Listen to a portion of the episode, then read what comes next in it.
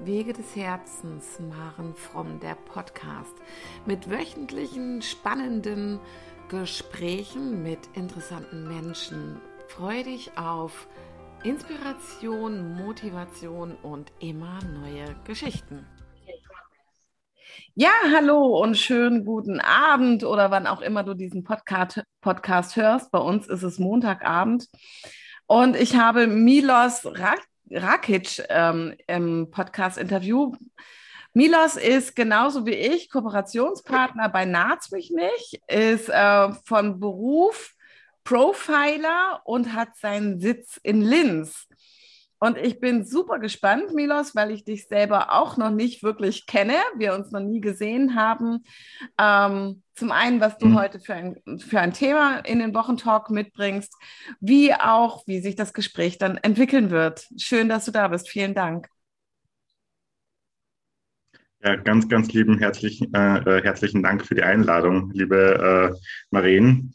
Ähm, freut mich, dass das jetzt auch so kurzfristig heute geklappt hat. Und äh, ja, bei mir wird es heute äh, vor allem um das Thema äh, Menschenkenntnis gehen und äh, ja, um die innere Intuition zu schärfen quasi.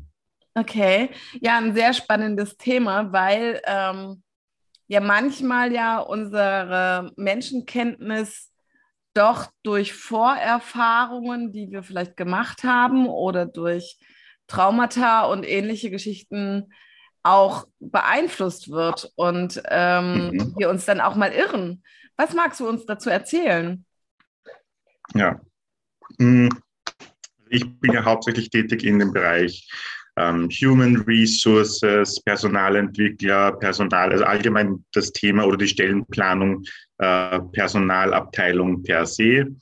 Ähm, macht dann weiteres äh, dann noch in, Ko also in Kooperation mit Mobbing frei, wo ich ja tatsächlich dann auch äh, Mobbing-Opfer dann aus der Mobbing-Situation heraus äh, oder denen heraushelfe. Ja, also ich äh, helfe nicht den Leuten, dass sie Mobbing begehen, das will ich nur vorab klarstellen. Äh, genau. Und dann gibt es natürlich dritte, den dritten Part, der sich so ein bisschen spaltet in, in äh, ich will jetzt sagen, Justiz, äh, Schrägstrich, naht's mich nicht. Ja, das ist äh, einfach auch Leuten herauszuhelfen aus einer toxischen Beziehung. Wie gehe ich da strategisch vor, etc. pp. Genau. Mhm. Okay, finde ich gerade sehr spannend, ähm, weil ja, also zum einen, wenn du äh, in Sachen Personal unterwegs bist, geht es ja da auch darum, wahrscheinlich herauszufinden, welche Menschen passen gut in mein Unternehmen und was für Charaktereigenschaften bringen sie mit. Oder ähm, vielleicht wirst genau. du auch mal zu Rate gezogen, wenn man feststellt, es gibt schwierige Mitarbeiter im Unternehmen. Also kommt sowas auch vor, dass, dass das Thema Narzissmus schon auch in den Unternehmen, dass dann bei dir Rat geholt wird? Mhm. Ähm, muss ich jetzt sagen, in diese Richtung, also speziell Narzissmus, nein. Ja, aber es geht dann sehr wohl darum, dass ich eine, ein Unternehmen berate, passt zum Beispiel das Team, das neue Teammitglied zu dem bestehenden Team. Wenn ja, soll äh, ein Assessment Center, also ein Assessment Center in dem Fall jetzt nicht sein, weil ein Assessment Center ist ja dazu da, dass man quasi jemanden Neues äh, findet. Wenn, dann macht man ja ein Development Center draus. Das heißt, dass man ein, ein neues Glied das quasi jetzt neu in die Gruppe integriert wird, hinein integriert. Das heißt, die Rangordnung muss ja neu gefunden werden in einem Team und äh, diesen Prozess kann ich begleiten. Ah. Genau, aber Menschenkenntnis hat ja äh, auch noch so viel mehr zu bieten. Das heißt, wenn ich jetzt zum Beispiel an einen Personaler denke und ähm, vorwiegend sind Personaler eben auch Frauen, ja, äh, die sind halt sehr einfühlsam, die wollen auch keinen Fehler begehen. Ähm, und ich denke mir da halt immer, schaffe ich dann Abhilfe, wo ich dann, oder eigentlich bin ich, vertrete ich zumindest die Devise, äh, gegen diese Disk-Tests und Co. ein bisschen so vorzugehen, dem eigenen Bauchgefühl zu vertrauen, weil ich habe einige Personalerinnen mittlerweile getroffen, die haben zwar so eine innere Uhr gehabt, auf die haben sie nicht gehört, aber aufgrund von diesem Test ist halt eben diese Entscheidung gefallen, wo ich dann sage, okay, aber warum gehst du gegen deine Entscheidung. Also offensichtlich hast du dir ja das angeeignet. Ja, das heißt, du hast einen gewissen Erfahrungsschatz schon vorhanden. Und äh, dann gehst du ja trotzdem gegen dich und deine Einstellung, gegen deine Erfahrung etc. Und dagegen gehe ich halt so ein bisschen vor, dass man diese Tests auch mit Vorsicht zu genießen hat, weil sie eben eine für mich zumindest erachtlich hohe Fehlerquote mit sich bringen. Ja. Ja, und wahrscheinlich auch so eine Momentaufnahme sind, oder? Also, ähm, genau. beziehungsweise, wenn jemand schlau ist, kann er sich im Vorfeld mit diesen Tests auseinandersetzen und ähm, ja, also sich darauf einstellen und manipulativ ja auch wahrscheinlich damit handeln, oder? Eben, ja. ja. Ähm, zuerst mal muss ich sagen, also diese, aus meiner Sicht, also ich bin jetzt kein Wissenschaftler, der, der diese Tests ähm, auswertet oder sich damit befasst hat. Aber was ich sagen kann, ist, dass äh, wenn man diesen Test grundsätzlich ausfüllt, gibt es zwei Arten, diese zu äh, quasi eine Frage zu beantworten. Das eine ist zum Beispiel, wenn ich den jetzt ausfülle, Milos als Privatperson oder Milos in der beruflichen Konstellation. Im schlimmsten Fall gäbe es noch eine dritte, wo man sich nicht unsicher ist und dann äh, vielleicht noch komplett etwas anderes ankreuzt. Das heißt, die Fehlerquote kann bis zu 33 30 Prozent äh, äh, oder in dem Fall fast bis zu 60 Prozent liegen. Und dann sind wir mit der Trefferquote eigentlich relativ gering. Ja? Und es gibt auch einige Studien, die belegt haben, dass äh, diese Tests, jetzt nicht nur das, dieses eine Testmodell, sondern auch andere, ähm, eben nur zur Reflexion dienen. Und wie du richtig gesagt hast, liebe Marin, ähm, sie dienen ja wirklich nur zur aktuellen äh, Momentaufnahme. Das bedeutet, der Mensch ist jetzt in dieser Situation hat ein Persönlichkeitsmuster von XY. Ja? Das heißt, ich kann es ja so ja gar nicht überprüfen beziehungsweise ähm, umsetzen auf den Job. Ja? Wenn ich das zum Beispiel als, als ähm, Personaler machen sollte. Also ich das ist jetzt dann meine äh, ähm, Bitte an die Personaler an dieser Stelle. Wenn ihr schon mit diesen Tests arbeitet, seid vorsichtig, vertraut immer eurem Bauchgefühl. Ähm, vielleicht nicht dem Bauchgefühl per se, weil ein Bauchgefühl kann man täuschen, aber die eigene Intuition sollte man äh, stärken und äh, äh bewusst auch aufbauen. Ja. Und äh, dann auch kritisch herzugehen und sagen, okay, warum habe ich jetzt so zum Beispiel ein schlechtes Gefühl bei jemandem? Der Test sagt aber etwas komplett anderes her. Ja? Also da, und da bin ich eben sehr am Schulen, okay, was sagt die Körpersprache aus?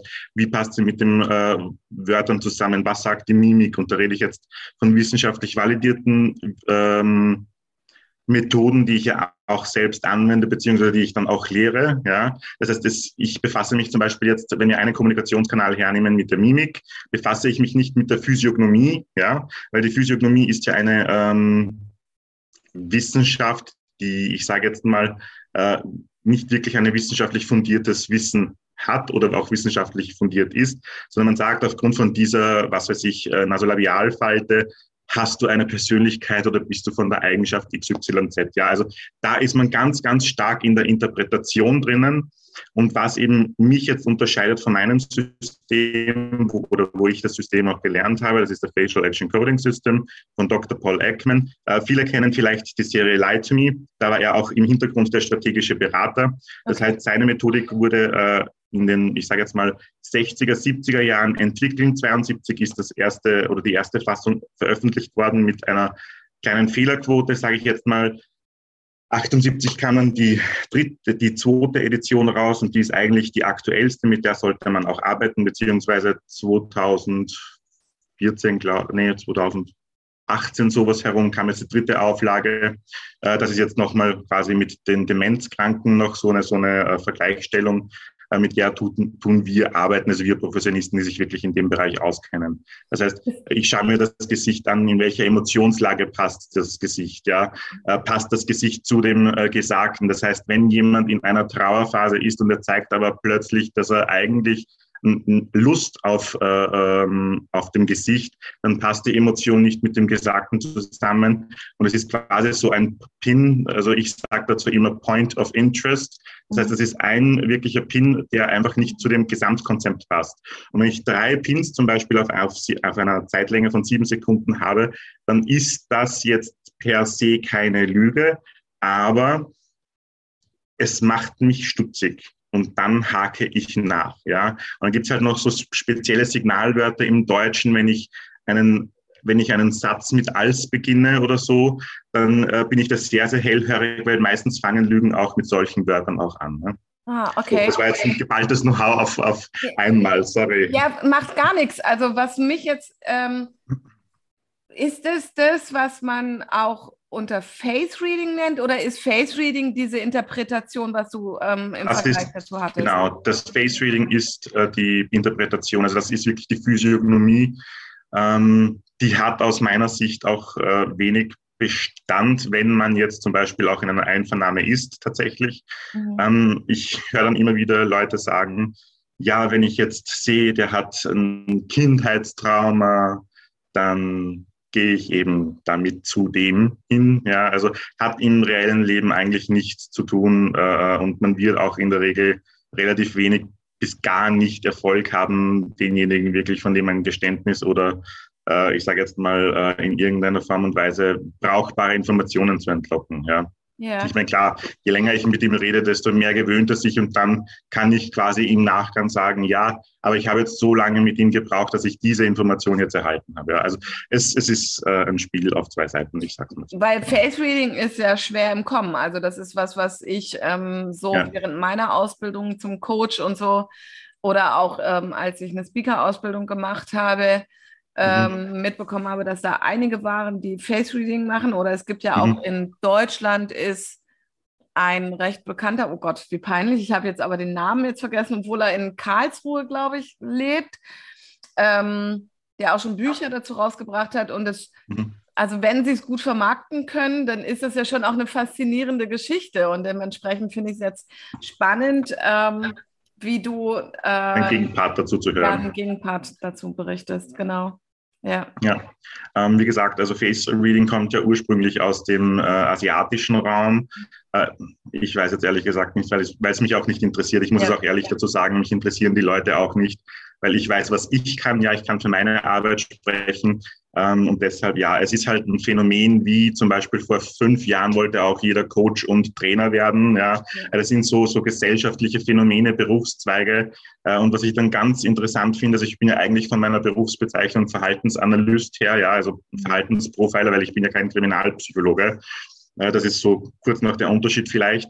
Ähm, und ich arbeite eben strategisch, das heißt mit lebenden Menschen. Das heißt, wie komme ich zu kommen, also wie öffne ich die Kommunikation, wie kann ich sie schließen, wie kann ich sie auch bewusst in eine gewisse äh, Bahn lenken, ja, oder welche Fragen kann ich stellen, ja, also bewusst äh, äh, achte ich da sehr auf die Sprache, auf die Körpersprache, auf all das Individuum, was es so von Menschen hergibt. Ja, das kann auch die Sprache sein. Äh, welche Wörter werden benutzt? Äh, wie ist die Tonalität? Laut, leise, schnell, langsam? Äh, da gibt es wirklich also sechs Hauptkanäle, sage ich jetzt mal, und unter diesen Hauptkanälen gibt es nochmal mindestens, ich sage jetzt mal je nach Kanal, aber zwischen drei und vier Unterkanäle. Das heißt, wir wären da circa bei 30 äh, Kanälen, die jetzt parallel zum Beispiel bei mir im, im Hirn rattern ähm, wo ich dann eben in einem Interview dann sehr genau aufpassen muss auf die Nuancen, äh, die sich dann da abspielen. Ja, super spannend. Mhm. Ähm, okay, also wenn du jetzt in einer Firma bist, wo du mhm.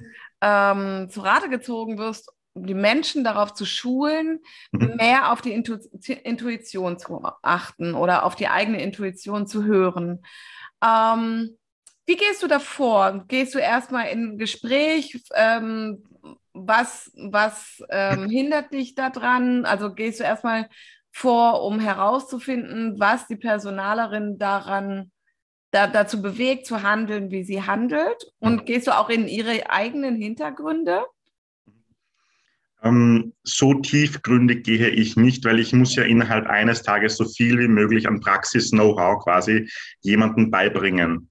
Mhm. Ähm, also ich merke, nach einem Tag ist die Wahrscheinlichkeit, ähm, einen Lügner zu entlarven, beziehungsweise auch konkret in ein Interview hineinzugehen und circa, also was ich jetzt gemessen habe bei meinen Damen und Herren, die was bei mir waren, mhm. zwischen 36 und 42 Prozent besser. Ja, das heißt, das kann ich auch nachweisen, dass sie da an Menschenkenntnis quasi äh, daran gewinnen. Und dann kommt natürlich das Gute, bei mir zumindest ist es so, also ich gebe meinen Leuten immer zwei Wochen je an einem Freitag eine Stunde so eine Art QA-Session, wo sich die Kunden zu mir in ein Zoom-Meeting stellen und dann nochmal nachfragen können, hey Milosch, ich habe jetzt, ich weiß, du warst jetzt nicht dabei, aber wenn ich dir jetzt aus einer Situation erzähle, zum Beispiel das und das ist passiert, ähm, wie würdest du das einordnen? Ja. Dann sage ich, ja, okay, vom Gefühl her würde ich jetzt schon sagen, dass du richtig handelst. Ähm, aber was jetzt so zum Beispiel bei mir aufploppt, äh, hast du es mit Frage XYZ zum Beispiel probiert. Mhm. Ja, einfach weil ich da vielleicht eine Unstimmigkeit gesehen hätte oder einfach nur zur Sicherheit etwas nachfragen wollen würde. Ja. Ähm, das heißt, da bin ich halt eben ganz, ganz stark, also darin, jemanden praxisnahe zu schulen, ja. Und mich interessiert auch gar nicht, was haben Sie schon gelernt, wo haben Sie es gelernt. Es geht jetzt alleine um mich und um meine Tätigkeit. Ich meine, ja, es gibt natürlich am Anfang so eine Art äh, kurze Vorstellung, was haben Sie gemacht, äh, vor allem Zusatzausbildungen frage ich nach. Äh, und dann sage ich, okay, äh, ihr seid heute jetzt das und das gewohnt aus vielleicht anderen Workshop und, Workshops und Trainings. Ja. Ähm, vergesst das alles jetzt, weil ich arbeite einfach ganz anders. Ich arbeite sehr wohl praxisbezogen, weil nur so kann ich mir das ähm, Wissen auch tatsächlich aneignen. Das heißt, ich äh, lasse die Leute bewusst äh, in eine Art Learning by Doing Strategie äh, hineinfallen, dass sie wirklich überlegen müssen, ja, weil äh, so verknüpfen sie die ganzen Ereignisse im Hirn und somit bleibt das äh, äh Hirn A leistungsstark und B mhm. ähm, eignet, eignet sich man na, man eignet sich dann äh, dieses Wissen dann auch tatsächlich an. Das heißt, es geht automatisch hinüber und wird zu einem automatischen Prozess in der Kommunikation. Ja, das ist ja auch wichtig. Also das, mhm. deswegen finde, also ich mache jetzt zwar auch gerade ähm, eine Online-Ausbildung, mhm. aber mit der Verpflichtung, in die Praxis zu gehen, ja, und auch Nachweise für zu erbringen. Und das finde ich total wichtig. Ja, ich kann, mhm. Ähm, wenn ich mit Menschen arbeite, in welcher Form auch immer, ähm, kann ich nicht alles nur in der Theorie lernen. Also ähm, ich erzähle das meinen Studenten auch immer wieder. Ähm, wär, also meine, meine Erzieherausbildung, die ich gemacht habe, habe ich in der Theorie mit 1,2 abgeschlossen und hatte dann mein Einstellungsgespräch für mein Anerkennungsjahr. Und dann hat der Chef von dort damals zu mir gesagt, naja, ah Maren, dann bin ich ja mal gespannt, ob du in der Praxis genauso gut bist wie in der Theorie. Und mir ist es auch mega wichtig, dass ähm, wenn ich irgendwas vermittele, die, die Menschen es ausprobieren können, damit sie ins eigene Spüren davon auch kommen können, in die eigene Wahrnehmung und ins eigene mhm. Fühlen, ähm, um auf sich zu vertrauen und mhm. äh, da Praxiserfahrung gemacht zu haben, ja. Ganz, ganz wichtig. Aber zum Beispiel der Bereich ähm, Pädagogik oder Arbeiten mit Kindern ist ja insofern spannend, weil sie ja äh, ich sage mal, in sehr, sehr jungen Jahren die ganzen Coping-Strategien von den Eltern übernehmen. Ja? Und deshalb ist es spannend. Also ich habe zum Beispiel eine Lehrerin getroffen, wir waren in einer, auf einem Netzwerktreffen, das ist jetzt sicher schon ein Jahr her. Ja, das ist ein Jahr her und es hatte immer halt das Problem, ähm, dass sie, wenn sie mit den Kindern zwar kommuniziert ähm, und wenn sie mit denen schimpft, als die Kinder sie nicht ernst nehmen. Habe ich gesagt, okay, also ich nenne sie jetzt einfach Petra, ja, um, um da äh, DSGVO-konform zu handeln. Ähm, dann habe ich zu Petra gesagt, du, liebe Petra, okay, aber wenn ich jetzt dieses Kind wäre, wie würdest du mich quasi zusammenschimpfen oder wie würdest du mit mir schimpfen? Dann macht sie halt diese Bewegung, ja, und der Kopf ist leicht entweder auf diese Seite oder auf diese Seite äh, geneigt. Ja, man wird es gar nicht glauben, aber mit dem Kopf kann man so viel äh, missinterpretieren oder ich sage jetzt mal, eine Botschaft falsch senden. Zum Beispiel bei einem Kind bedeutet das, weil sie es einfach wissen von den Eltern her, wenn das Elternteil den Kopf leicht geneigt hat, nach links oder nach rechts, ist diese Botschaft nicht ernst zu nehmen. Und das habe ich ihr gesagt, liebe Petra, achte beim nächsten Mal doch wirklich, ob dein Kopf gerade ist. Ähm, du musst auch aufpassen, nicht, also nach unten, wenn du ihn neigst, ist es okay. Wenn du nach oben gehst, dann ist es Arroganz, dann musst du aufpassen, dass es nicht äh, quasi von oben herab wirkt, ja. Aber bleib wirklich gerade oder geh bewusst in diese äh, Haltung hinein.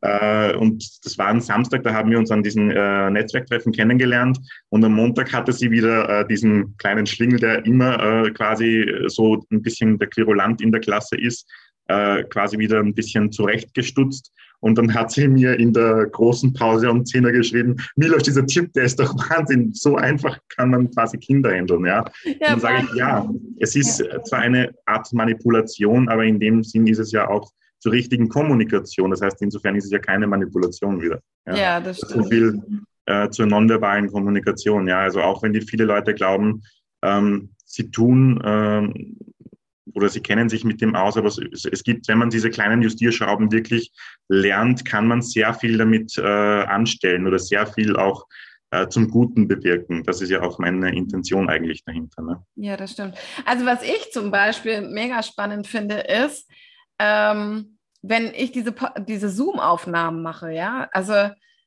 ähm, ich verhalte mich, damit es für die Zuschauer gar nicht, also nicht so doof aussieht, bin ich nicht ganz so natürlich, wie wenn ich jetzt einfach nur äh, mit dir reden würde, weil mhm. ich schon darauf achte, dass, ähm, dass mein Kopf gerade ist oder dass mein Kopf halt irgendwie jetzt so zwischen dem MF-Institut und meinem Podcast-Cover ist oder ähnliches. Und das finde ich schon schade, weil ähm, damit kommt die Natürlichkeit gar nicht mehr so sehr an. Aber ich weiß zum Beispiel, wenn ich Fragen stelle oder nachdenke, dass ich ganz oft in meinem Gedächtnis oben im Kopf mit den Augen hochgucke. Und ähm, das mache ich zum Beispiel auch in meinem Coaching. Wenn ich ins Denken komme, damit ich nicht abgelenkt werde, gehen immer meine Augen hoch, um, um mich zu konzentrieren und zu fokussieren. Und ja. ähm, super spannend, wenn man dann, also ich denke die ganze Zeit, hoffentlich bist du jetzt gerade nicht in deinem Job und machst dir auch nicht Gedanken über mich. Nee, nee. Doch, einen Gedanken habe ich dazu, den würde ich aber später noch mit dir teilen, wenn ich darf. Ja, gerne. Ähm, mich würde viel mehr mal interessieren, wie bist du überhaupt dazu gekommen? Was hat dich dazu gebracht, mhm. sowas zu lernen? Ja. Sehr gern. Darf ich aber noch zuerst auf diesen ja. Gedanken eingehen? Ja, sehr ja. gerne. Und so, du sagtest ja, du bist ja ähm, bedacht, äh, quasi nach oben zu sehen. Ja? ja. Ähm, es geht ja auch, und deshalb trenne ich mich auch strikt vom NLP, weil NLP ist ja auch nicht wissenschaftlich fundiert, sondern es ist lediglich ein System, das aus verschiedenen äh, Methodiken besteht, aus verschiedenen Bereichen. Ähm, so, jetzt kommt natürlich ich her und sage, ähm, ja, okay, also wenn man das bisschen mit diesen Augenbewegungsmuster prüft, dann haben sie wenig Stand. Ja, also dann, dann merkt man, das ist nicht so. Und aus meiner Ausbildung habe ich äh, sehr wohl mir mitgenommen, also dass wenn man quasi nach oben sieht, dann ist das quasi, ich suche in meiner Google-Bücherei, wo sind da die Informationen, wo kann ich andocken, wo kann ich anknüpfen.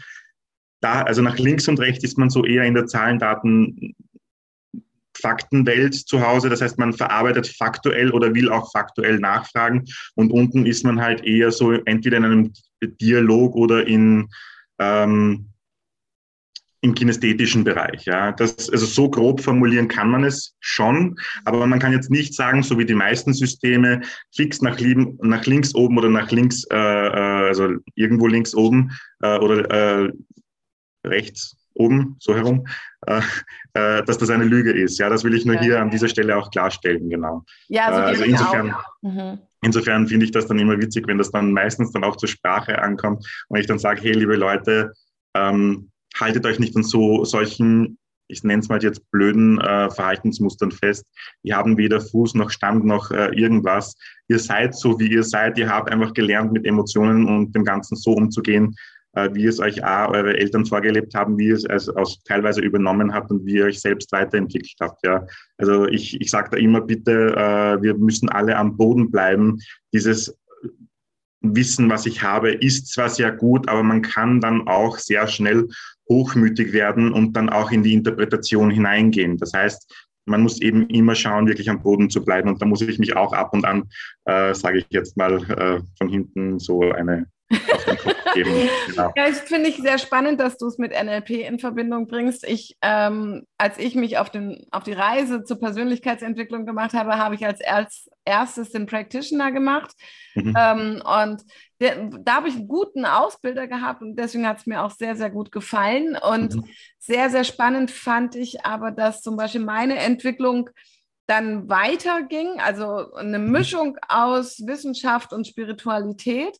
Mhm. Und ich habe dann aber äh, den NLP und systemischen Coach noch drauf mhm. gemacht und bin aber während der Ausbildung ähm, immer wieder echt an meine Grenzen geraten, mhm. wirklich dahinter zu stehen, was ich da gerade mhm. lerne, sodass mein Ausbilder mich am dritten Ausbildungswochenende gefragt hat, Maren, warum bist du jetzt, warum bist du eigentlich hier?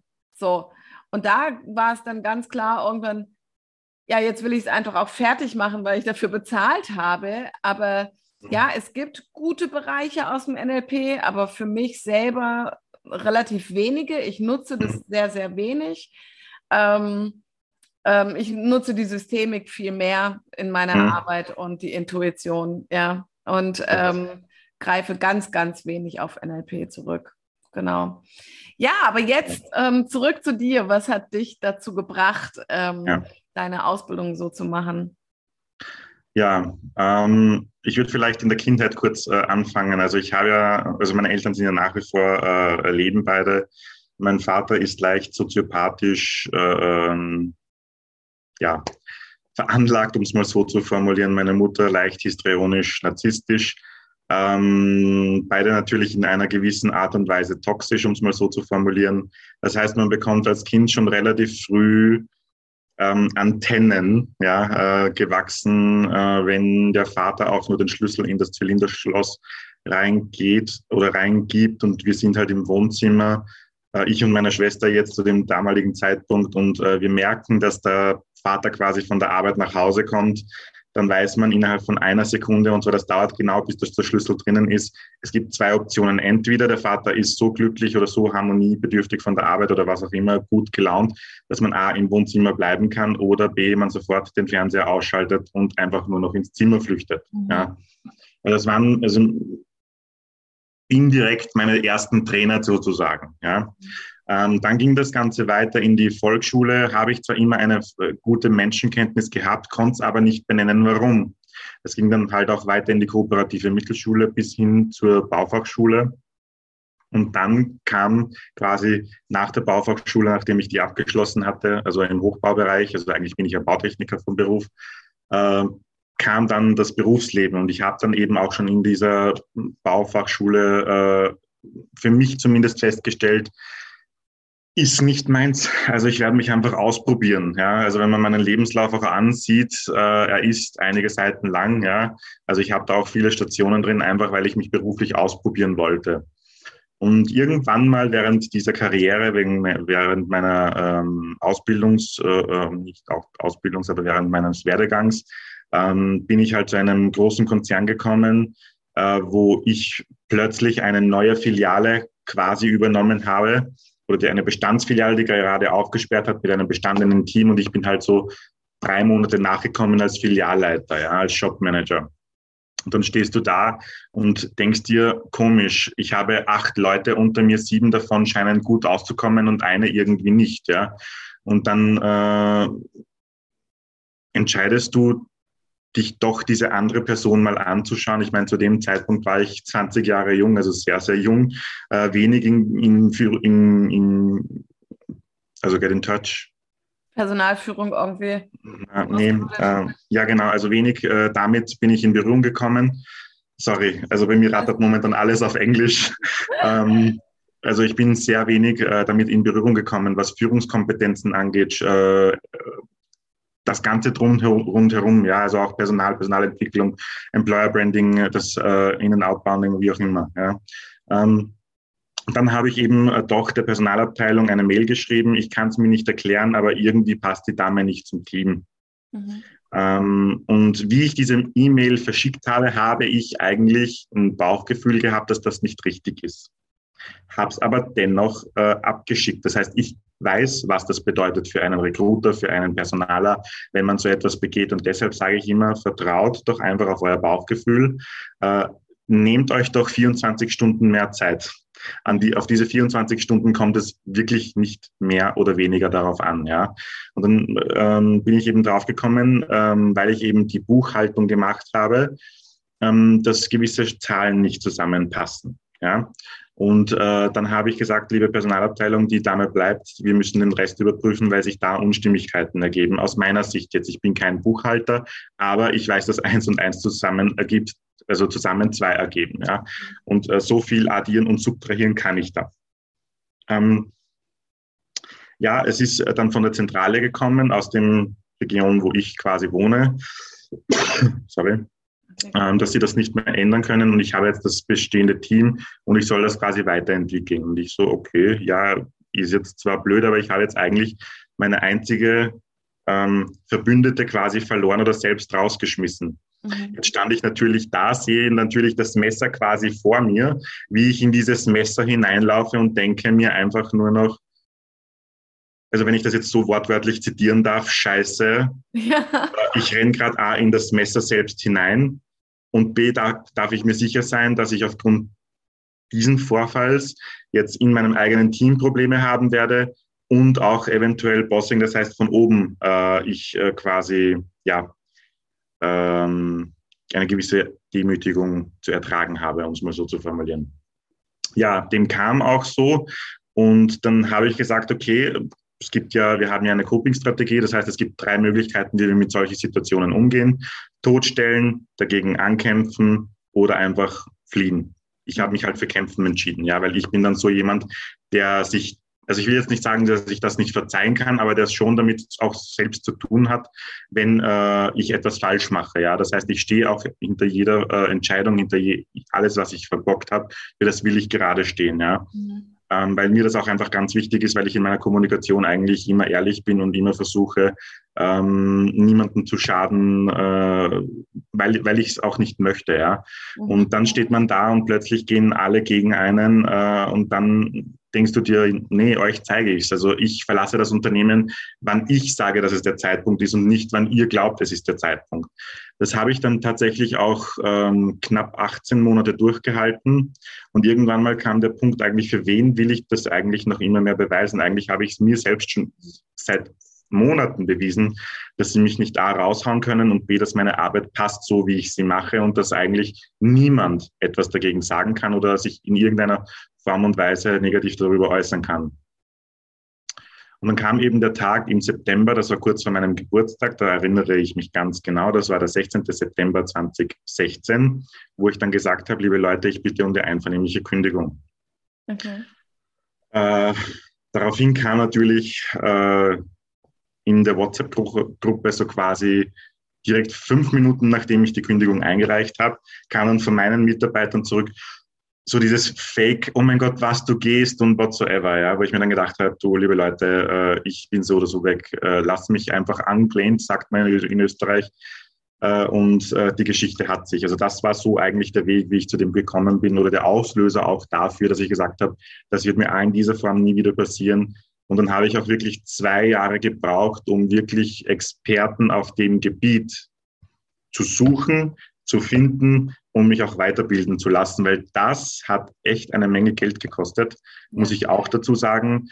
Ähm, und vor allem, was ich ja bei mir so mag, dieses, dieser Beruf äh, ist ja nicht nur, du hast jetzt das und das theoretisch gelernt und das ist jetzt so, ja, sondern man muss sich ständig weiterbilden. Man muss sich ständig zum Beispiel mit der Sprache, äh, äh, wie sagt man, äh, beschäftigen. Man muss sich mit de, den, der Gen Y, der Gen Z und die kommenden Generationen, die noch kommen, äh, beschäftigen. Das heißt, wie ändert sich da zum Beispiel auch äh, die Präsenz nach außen? Wie ist da die, die, äh, die Persönlichkeitsstruktur? Wie ist da die nonverbale Kommunikation, die verbale Kommunikation, die Mimik? Ja, also ähm, ich stelle gerade fest, dass äh, die Gen Y nee, die Gen Z, weil die Gen Y bin ja ich, das sind die Millennials, genau. Die Gen Z, dass sie zum Beispiel Probleme mit der äh, Gesichts- oder mit der Mimiklesen äh, ein paar Probleme haben, weil sie einfach, einfach nur noch extrem in diesen ähm, Chats äh, ja. sich verbringen. Ja? Das heißt, da vergeht einiges verloren und ich finde es insofern wieder cool, dass ich dann da bin und sage, hey, liebe Leute, ihr könnt ja wieder Kommunikation lernen. Also ja. Mimiklesen leicht gemacht mit mir. Äh, also es ist wirklich ein Vormittag und die Basics hat man echt drauf. Ja? Also es reicht jetzt vielleicht nicht, um in eine Einvernahme zu gehen, aber um zumindest die Signale deuten zu können, auf jeden Fall. Ja, ja weil also es finde ich schon auch super spannend, ähm, dass ähm, also ich beobachte das auch, dass es mhm. jungen Menschen immer schwerer fällt, ähm, Mimik abzulesen oder dann auch ähm, richtig einzuschätzen. Ähm, mhm. Oder auch, dass man nicht richtig angeschaut wird, dass oft weggeschaut mhm. wird, ja, ähm, so dieses in die Augen blicken oder so. Mhm. Das fällt mir auf, dass das immer weniger wird. Ähm, mhm. Ja, ja, irgendwie sind sie doch mit anderen Dingen beschäftigt, als ja. ähm, in der Präsenz zu sein. Genau. Ähm, ich würde es jetzt vielleicht auch anders vielleicht ein bisschen umformulieren, weil sie sind zwar in der Präsenz, aber die Art und Weise, wie sie Präsenz oder wie sie sich darstellen in der Präsenz ist anders. Also nehmen wir hier ein Meeting und da war ich jetzt neulich ähm, wirklich in einem Unternehmen und merke halt, dass die eine Dame, also ein sehr, sehr junges Mädchen, äh, also in ihr Telefon alles hineintippt. Also Gen Z tippt wirklich alles in das Smartphone hinein. Also das ganze Leben ist quasi fast, also ich will jetzt nicht äh, jeden das unterstellen, aber sehr wohl einen gewissen Teil, dass sie da quasi auch Mitschriften äh, haben, dass sie sehr, sehr wenig ähm, Notizblöcke, Hefte und Co. haben, ja, was jetzt für meine Gen Y-Generation, äh, die ja quasi noch klassisch in das Schulsystem gegangen sind, noch wesentlich anders ist. Also ich habe, also man wird mich ohne meinen Notizblock, mein rotes Notizblock, nie finden, entweder im Café, in, in, in einem Meeting oder whatsoever. Es gibt bei mir einen Notizblock und auf dieses Notizblock bestehe ich, weil ich einfach diese, dieses Digitale einfach nicht mag es vielleicht, ich mag es vielleicht nicht, ist das falsche Wort, aber ich bin es halt nicht gewohnt, ja, um es mal so zu Das ist spannend. Also ich habe selbst, selbst mein Kalender ist aus Papier. Also, ja, da bin ich mittlerweile umgestiegen auf digital. Okay, nee, also ich, ich freue mich jedes Jahr, wenn ich meinen Kalender habe und da irgendwie Ferien eintragen kann. Und also ich muss, das ist bei mir tatsächlich noch so, mhm. dass ich den auch aufschlagen können muss. Also mhm. ähm, finde ich sehr, sehr spannend, dass mir das noch aktuell sehr schwer fällt, da auf den mhm.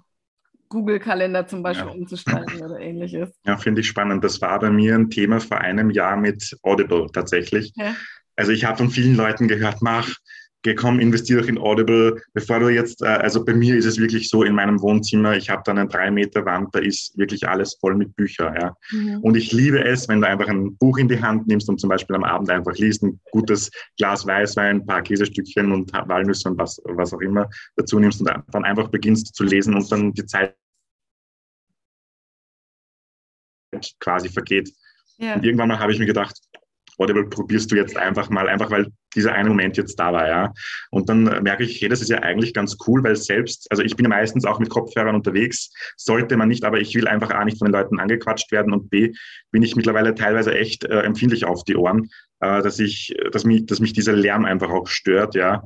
Und dann denke ich mir, okay, wenn ich schon zur Arbeit fahre, quasi, oder ins Office oder irgendwo hin, dann kann es passieren, dass wirklich von der Dr. Ramani zum Beispiel äh, das letzte Buch, das sie veröffentlicht hat, äh, wo es eben auch um Narzissmus geht, mhm. äh, dann im Audible äh, abgespielt wird und ich denke mir einfach nur, ja, das stimmt, kenne ich, ja, das stimmt, kenne ich, kann ich betonen äh, oder aus der Praxis auch irgendwo sagen, ja. ja. Äh, und deshalb ist das halt ja auch ein Aha-Erlebnis auch für mich, wenn ich mich dann zu solchen Sachen auch überreden lasse. Also ja. ich will jetzt nicht sagen, dass ich voreingenommen vor allem bin, aber es dauert halt einfach alles. Ja, siehst du, und ich bin ja noch mal ein Stückchen älter als du, dann darf es bei mir noch mal ein bisschen länger dauern. ähm, okay, also dein Weg ging ähm, über, über diesen Store Manager oder Shop Manager ähm, das hast du dann aufgehört und dann hast du dich zwei Jahre auf die Suche nach wirklichen Fachmenschen begeben mhm. und hast dann in England deine Ausbildung gemacht, oder? Genau. Ja, äh, ja habe mir aber dann zu dem Zeitpunkt gedacht, okay, wenn ich mich jetzt schon mit mir, mit dem menschlichen Verhalten und Co. wirklich auseinandersetzen will, dann muss ich ja wissen, wie bin ich eigentlich manipulierbar, steuerbar und co. Und habe mir gedacht, eigentlich ist Hypnose so ziemlich das Allerbeste, was ich machen kann, um mich äh, da quasi ähm, auch ausbilden zu lassen. Also ich bin dann tatsächlich zu einem Hypnosetherapeuten in der Schweiz gegangen, das ist der Jörg Fuhrmann. Ähm, bei dem habe ich meine Hypnoseausbildung zum Beispiel gemacht, äh, den Hypnose-Coach. Äh, dann habe ich noch eine Fortbildung gemacht zum ähm, Berater. Äh, dann kam der Mentaltrainer, dann kam in Deutschland äh, noch eine Zusatzausbildung dazu. Projektmanagement in Österreich und, und, und. Äh, und dann kam 2018 äh, der Zeitpunkt, wo ich äh, Patricia Stanje kennengelernt habe. Das ist auch so quasi meine Mentorin und Ausbilderin, die im deutschsprachigen Raum die Verhaltensanalystin, Kriminologin, die auch mit der Polizei zusammenarbeitet, zwar im deutschsprachigen Raum ähm, und äh, da äh, habe ich dann eine Ausbildung zum Verhaltensanalysten für Persönlichkeitsscanning gemacht. Und in England habe ich dann äh, die Ausbildung zum Verhaltensanalysten ähm, investigative Fragetechnik zur Glaubwürdigkeitsüberprüfung gemacht. Okay. Genau. Okay. Und das Institut ist eben von Paul Ekman äh, akkreditiert und äh, quasi, ähm, wie sagt man, äh, nicht aufgesetzt worden, sondern ist durch ihn quasi, durch eine Kooperation genau entstanden, äh, durch eine, ein, eine spezielle und durch ein spezielles Unternehmen. Und da habe ich eben meine Ausbildung gemacht und äh, oder einige Ausbildungen, weil auch das Mimiklesen gehört dazu. Ja. Und äh, habe dann quasi alles in allem äh, parallel das auf Deutsch und äh, Englisch gelernt. Also ja. Hast du das Gefühl, Milosch, dass du jetzt angekommen bist in dem, was du gerne machst? Ja. Ja, das ist schön. Das war für, also 2019 im März war ja, wo ich eigentlich alles abgeschlossen habe. Ähm, und 2019 bis 2020 habe ich mir echt schwer getan, ja, weil es war so eine Zeit, wo ich wusste, was ich kann. Irgendwie wollte mich da aber keiner oder irgendwie hat es mir auch keiner zugetraut. Dann bin ich in eine extreme Depression äh, runtergefallen, weil ich mir denke, wow, ich bin eigentlich gut ausgebildet ähm, und dann will mich keiner. Also weder als Personalmanager, als Recruiter oder whatsoever ähm, wo ich dann echt ganz, ganz stark mit mir ins Grübeln gekommen bin und dann eben, ähm, ja, durch so jede schlimme Zeit kommt dann irgendwann die Sonne und dann ist man nicht mehr in der Opferrolle und dann sagt so, liebe Leute, da bin ich und da stehe ich jetzt und äh, bin jetzt äh, angekommen und äh, muss auch sagen, dass ich ein Problem früher hatte, damit Geld tatsächlich auch zu verlangen. Ja, mhm. mittlerweile denke ich mir, pff, ob ich jetzt Angestellter bin oder nicht, ich muss ja einen Stundensatz äh, vor äh, mir kalkulieren und dann äh, ist der auch, äh, also da fährt auch der Zug drüber, den zahlt jeder. Ja. Mhm. Ähm, außer benatzt mich nicht. Also wenn Leute wirklich in, in, so prekäre Situationen geraten, dann bin ich da auch echt gewollt, äh, quasi runterzugehen. Aber es soll jetzt nicht für jeden äh, einladend sein, äh, quasi jemand, der sich leisten kann, dass ich dann äh, mit meinem Stundensatz runtergehe. Ja. Mhm. Aber also was ich ja spannend finde, ähm, ja, du hast, hast ja auch viele Jahre dann schlicht und ergreifend wirklich ähm, Vollgas gegeben mit deinen Ausbildungen und bist äh, wahnsinnig beschäftigt gewesen. Mhm. Und, ähm, und dann kommt der Moment, wo alles da ist. Und ähm, wo aber dann vielleicht andere Menschen sagen, hey, der hat doch noch gar keine Erfahrung, der hat das jetzt alles schön brav gelernt, aber mhm. nee, das gucken wir uns überhaupt erstmal an. Also so, so mhm. kenne ich es zum Beispiel von mir aus meinem Bereich, ähm, äh, dass ich war schon mal selbstständig ähm, hier im Ort und ähm, die Menschen haben mich alle gekannt, aber mhm als ich in die Selbstständigkeit gegangen bin, ähm, sind sie nicht zu mir gekommen. Erst nachdem ich mhm. mich ein gutes Jahr gehalten habe und auch wirklich an all meine Reserven gegangen bin und mhm. äh, schon überlegt hatte, ob ich alles wieder aufgeben muss, ich mich beim Sozialministerium, bei der, bei der mhm. Bundesregierung und überall beklagt habe, ähm, weil Heilpädagogik eigentlich auch mit öffentlichen Mitteln finanziert wird. Mhm. Ähm, also da war ich dann echt schon verzweifelt, aber nach einem Jahr kamen sie dann endlich. Und so, ich, manchmal habe ich das Gefühl, die Menschen brauchen diese Zeit, um zu gucken, mhm. halten die sich? Taugt mhm. der Mensch was? Ist das was, was der da hat? Mhm. Ähm, und ja, und da braucht man dann schon ganz schön Standing, das durchzuhalten ja. und ähm, positiv zu bleiben definitiv kann ich dir auch echt bestätigen ja. von meiner Seite. Also es war, also ich finde es ja immer witzig, wenn die Leute dann rausgehen und sagen, ich habe das und jenes geschafft, ich habe das und jenes geschafft, dieses und jenes. Aber niemand spricht tatsächlich, wie es einem gegangen ist, wenn man quasi kurz vor der Kippe steht und eigentlich einfach nur noch auf, auf das Aus, auf das Aus, äh, aufgeben, ja. so dass ich das deutsche Wort jetzt endlich rausbekomme, dass ich wirklich aufgebe ähm, und äh, also das war eine sehr, sehr düstere Zeit auch für mich. Und hätte ich da zum Beispiel eine psychologische Betreuung nicht gehabt, ähm, ich meine, ich würde mir selbst nie das Leben nehmen, ja, also das steht für mich außer Frage. Aber ja, es hat einfach vieles einfacher gemacht. Und auf das will ich einfach auch aus. An dieser Stelle, äh, bitte, liebe Leute, sucht euch äh, Hilfe. Ja, es ist leider Gottes im deutschsprachigen Raum noch immer so ein Tabuthema, was du gehst zum Psychologen, was du gehst zum Psychotherapeuten. Äh, ja, wenn ich in einem Stalking-Fall ermittle, Uh, sorry, ich kann es mir nicht erlauben, dass meine eigenen Triggerpunkte einer anderen Person schaden. Also da würde ich grob fahrlässig handeln. Und deshalb sage ich ganz klar, oder wenn mich dann die Leute interviewen zu gewissen oder auch zu diesen Themen, uh, können sie dann gar nicht fassen, was du gehst zum Psychologen. Und ich so, ja, eigentlich finde ich schade, dass du das nicht machst, weil ja. uh, wir haben Covid, ich weiß, dieses Wort kann schon jeder nicht mehr hören, aber leider drückt schön langsam das Gemüt und irgendwo will es ja jeder auch äh, aus sich rausbrüllen oder whatsoever. Also bitte sucht euch einen Coach. Also ich habe zum Beispiel für verschiedene Sachen habe ich verschiedene Anlaufstellen. Wenn ich weiß, es geht um ein Business, dann gehe ich zu jemandem, der mir, der in meinem Business arbeitet. Wenn ich weiß, es hat jemand etwas Persönliches mit mir zu tun und meinen Triggerpunkten, dann gehe ich entweder zu einem Coach, wenn es situationsbedingt jetzt gelöst werden muss oder wenn es Zeit hat, quasi aufzulösen, dann gehe ich und bearbeite es psychologisch oder ich bearbeite es parallel mit beiden äh, parallel oder Seiten. Ja, also von dem halte ich einfach ganz, ganz viel. A, ist es gut für die eigene Selbstreflexion, ja. um auch mal äh, wirklich äh, innezuhalten und das Leben geht ja nun mal schnell an uns vorbei. Also um sich da auch mal bewusst die, die Zeit zu nehmen, äh, wo stehe ich jetzt eigentlich, A, mit meiner Person, mit meiner Energie, mit äh, meiner Psychohygiene und, und, und, ja. Und deshalb sage ich, äh, geht und nimmt auch die Hilfe in Anspruch, ja. Ja, einmal das, also klar für die eigene Psychohygiene und alles ist es sehr, sehr wichtig. Und aber auch, also und den Punkt fand ich jetzt bei dir wirklich gut, dass du ihn angesprochen hast, weil ich der Meinung bin, dass viele Coaches ähm, aus dem, aus dem Boden sprießen, sagt man so schön. Ähm, mit und aus meiner Sicht leichtfertig mit dieser Verantwortung umgehen, die sie haben.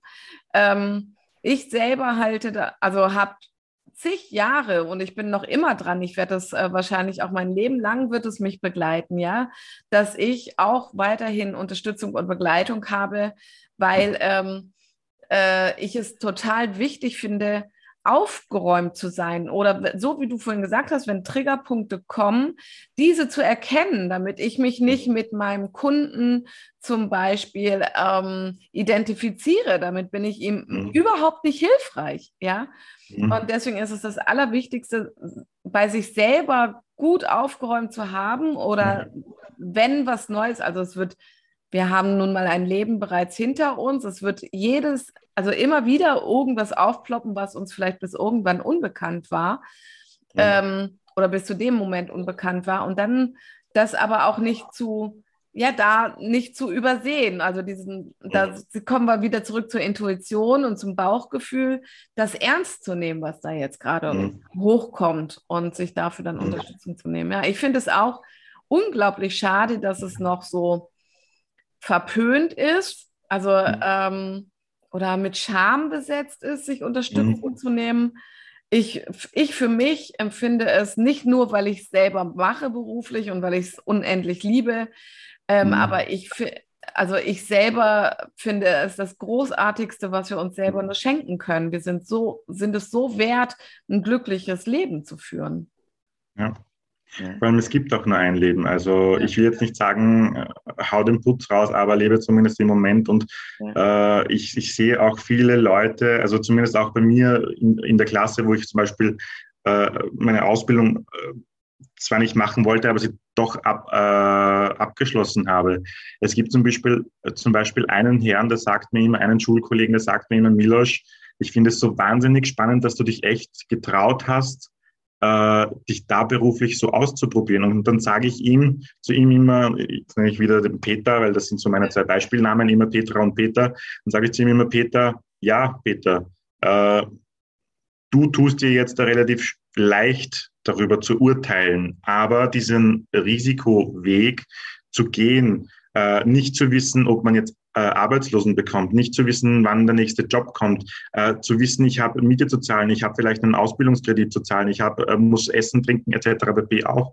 Das sind natürlich auch alles Parameter, die man, ich will jetzt nicht sagen, leichtfertig äh, äh, so annimmt, aber es grübelt natürlich einem schon, soll ich jetzt überhaupt meinen Job verlassen, weil ich jetzt zum Beispiel gut verdienen hätte können als äh, Bautechniker, vor allem jetzt mit, ich habe 2010 die Schule abgeschlossen, also mit elf Jahren verdient man auch dementsprechend gut, sage ich jetzt mal, und könnte auch vielleicht in eine andere Firma wechseln, könnte wesentlich mehr verdienen.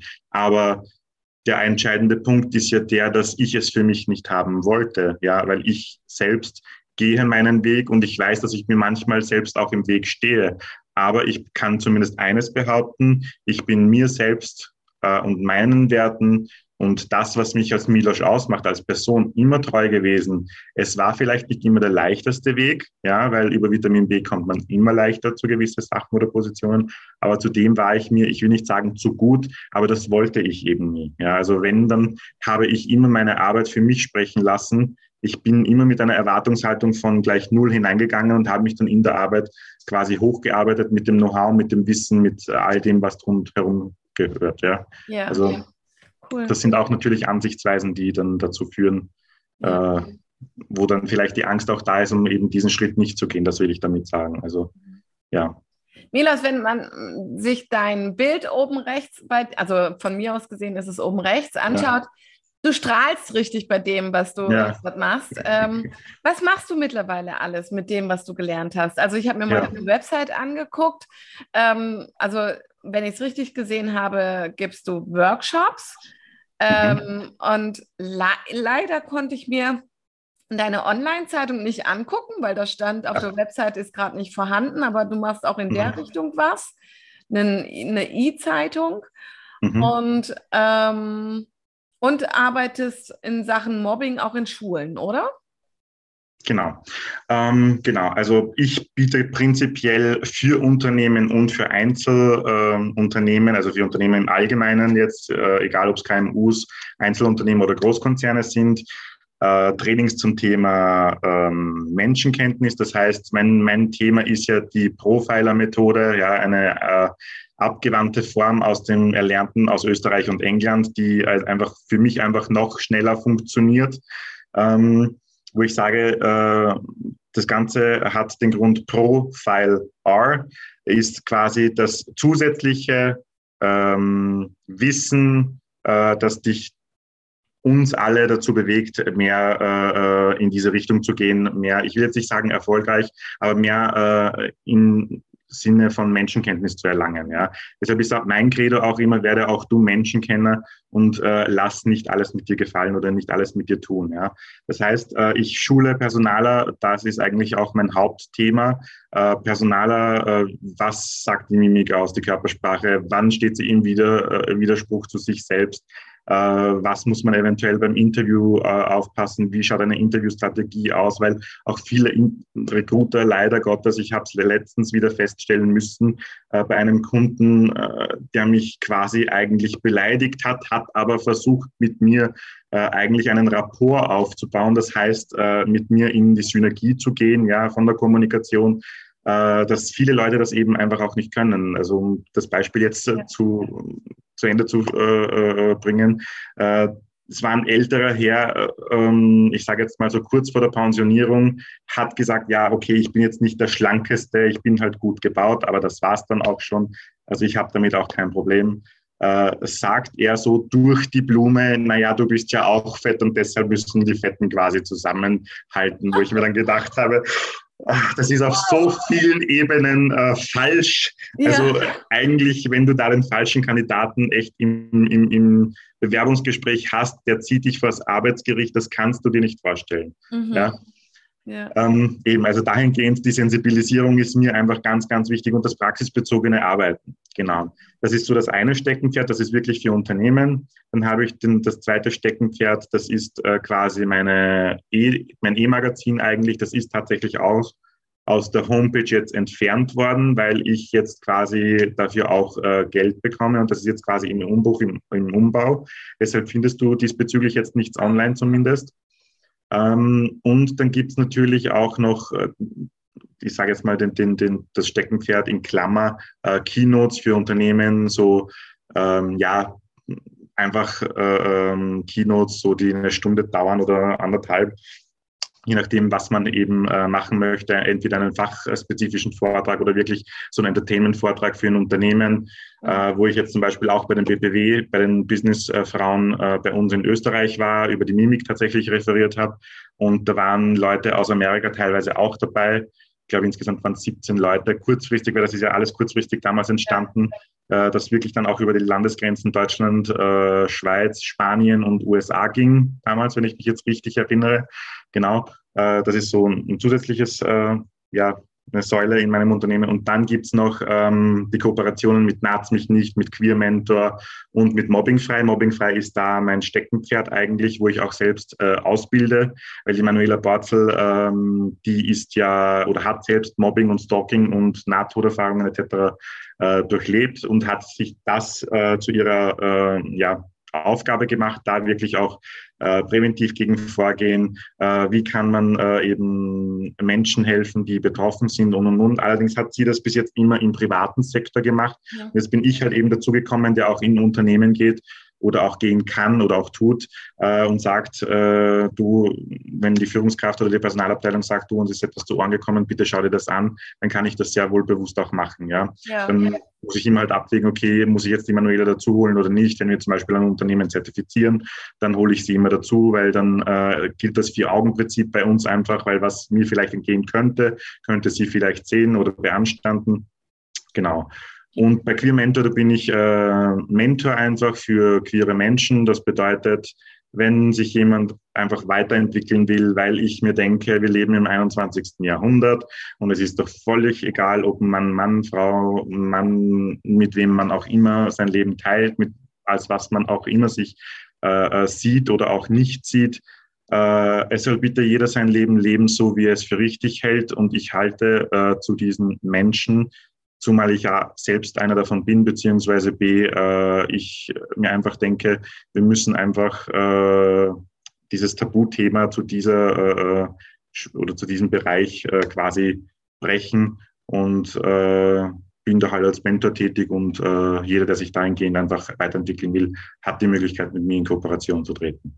Das finde ich jetzt super spannend, äh, Milos, weil ich habe letzte Woche ähm, das wäre nochmal ein Thema für einen neuen Podcast. Ich habe letzte Woche in meinen WhatsApp-Status geschrieben, ähm, dass ich jemanden suche, der, also weil mich das Thema mit dem sexuellen Missbrauch der, an der katholischen Kirche so wahnsinnig beschäftigt hat. Mhm.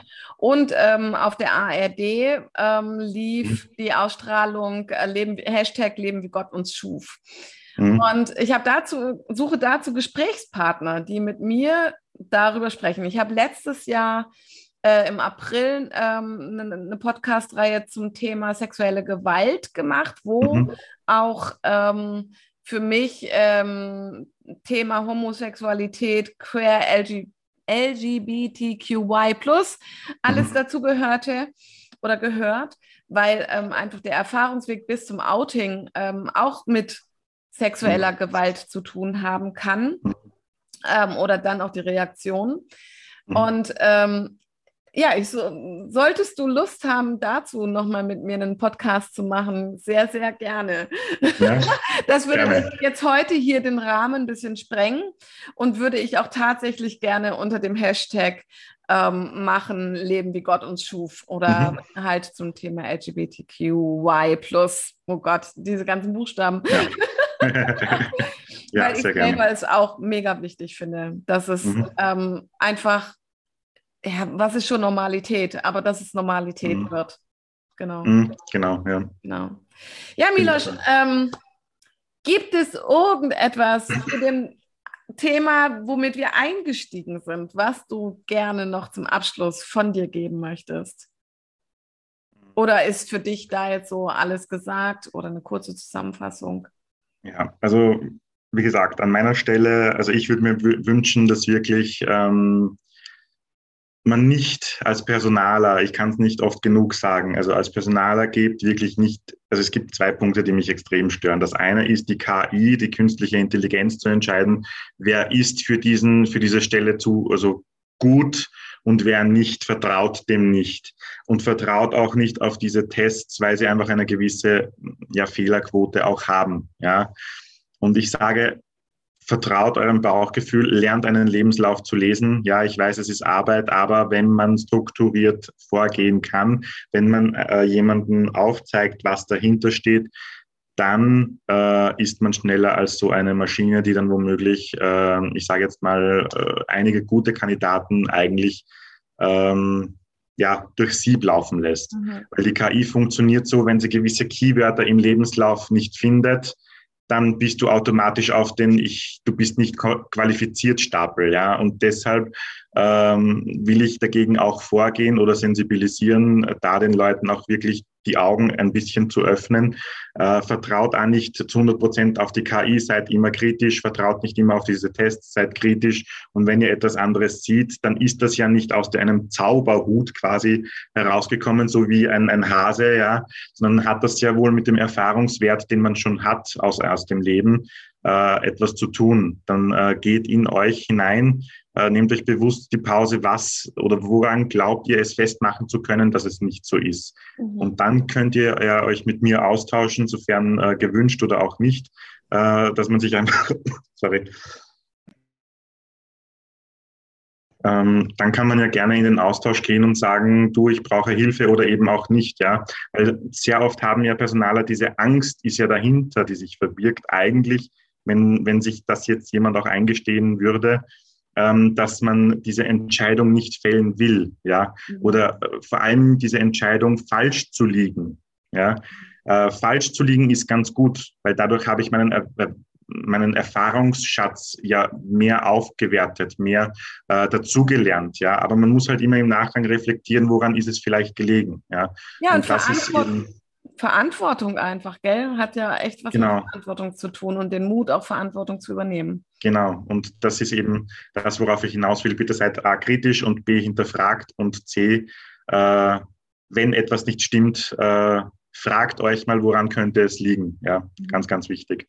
Ja, Miloš, ich danke dir herzlich für das super tolle Gespräch. Ähm, es ist jetzt tatsächlich schon eine Stunde vorbei. Ähm. Ich glaube, das mhm. reicht für die Zuhörer erstmal. Es ähm, war unglaublich interessant, mit dir zu reden. Und äh, ja, wer weiß, vielleicht führen wir demnächst ja nochmal ein zweites Gespräch. Also ähm, hätte ich echt große Lust so. Ja, ja dann sage ich auch danke, dass du mich eingeladen hast, liebe Marin. Ja. Äh, wir sind in Kontakt und äh, würde mich freuen, wenn es noch natürlich zu einer Folge kommt. Ja, ja sehr gerne. Und an die Zuseher oder Zuseher, Zuhörer, und Zuhörer äh, ja. lasst diese Folge jetzt mal auf euch wirken und dann äh, entscheidet am nächsten Tag, wie ihr dann in den Tag startet, weil auch das ist eine Entscheidung, ob ich gut oder nicht gut in den Tag starte. Ja, so sieht's aus. Alles klar. Okay, auf Wiederhören und auf Wiederschauen.